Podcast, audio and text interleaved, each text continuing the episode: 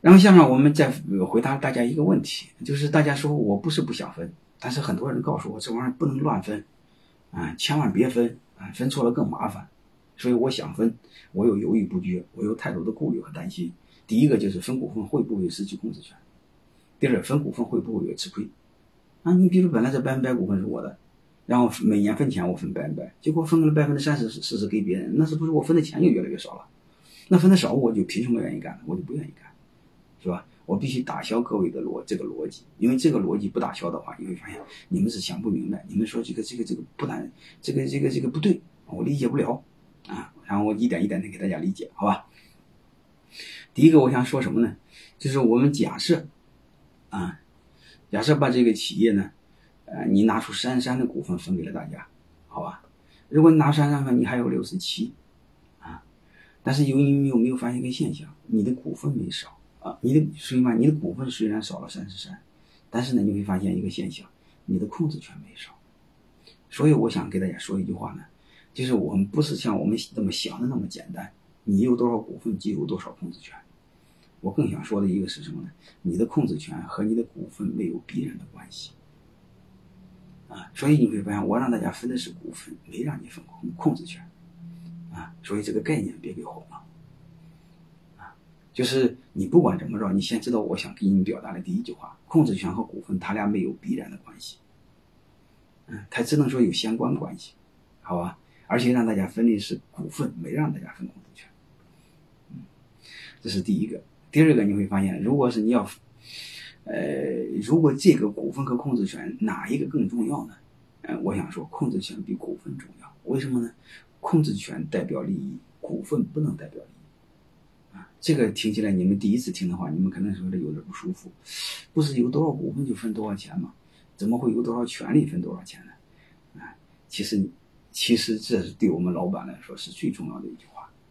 啊，我认为你们老板只需要知道一句话的话，一定要记住这句话：权利代表你的利益，股份不能代表你的利益。啊，如果你们一定听过一句话：权利是可以变成现金的，变成财富的。如果你有财富没有权利，你会发现，你不但你的财富保证不了，你的命也保证不了。我不知道这个能不能理解？这个很容易理解。你比如你是个亿万富翁，我手里有一个枪，能听明白这意思吧？你会发现你的都是我的。啊所以权利变成钱容易，啊，所以有钱的同时一定要有权利，没有权利你的钱是没有用的。然后这个如果说我不能理解，我的继续接着继续和大家聊，啊，再加深你们的印象，好吧？我们看另外一个现象，就是你把四十九的股份分给别人，你还有五十一的股份。按正常逻辑来说，假设这家企业是我们两个的，今年挣了一百万，啊，你四十九，我五十一，如果全分的话，你就分四十一，有四十九万，我分五十一万，这个逻辑上不难理解，是吧？但是你一定要记一个事儿，这家公司是我说了算，你说了不算。啊，最起码是经营层面上我说了算。那你说，呃，那我就四十九公分四十九万，怎么不可以？合理合情合理啊。但是你忘了这一个前提是什么？前提是我想让你分，我不想让你分，你什么都分不着。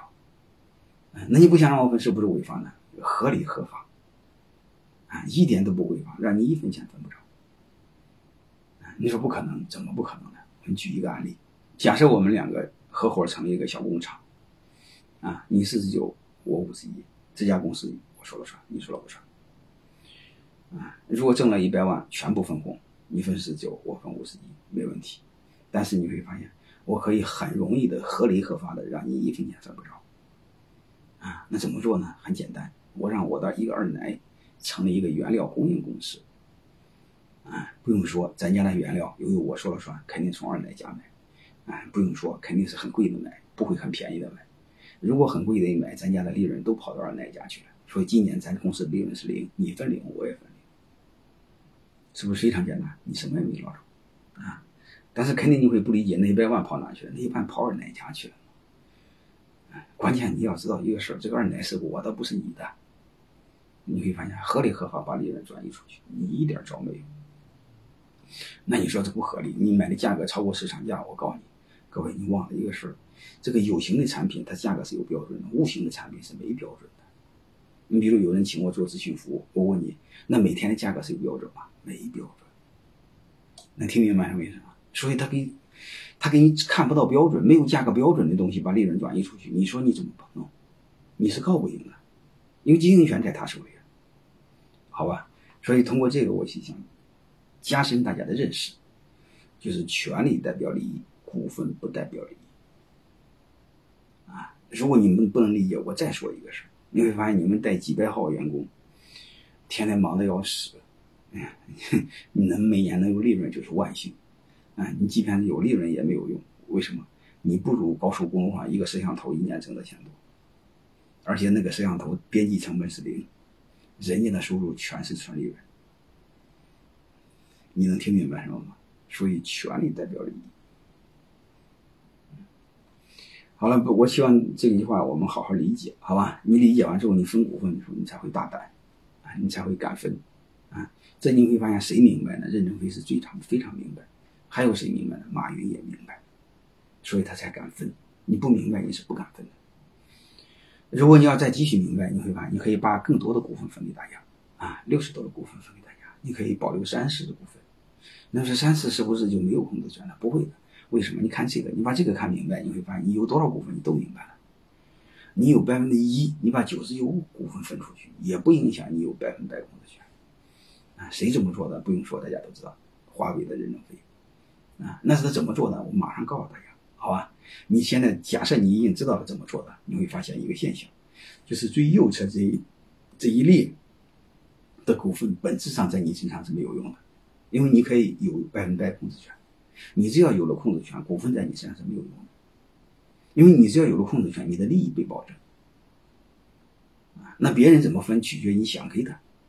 对吧？你想做更大的事业，你想就是多给他分更多的钱。你那你不想做更大事业，你少分，或者你提前把它关掉当生意做，那是两码事。但是背后的逻辑是一个意思。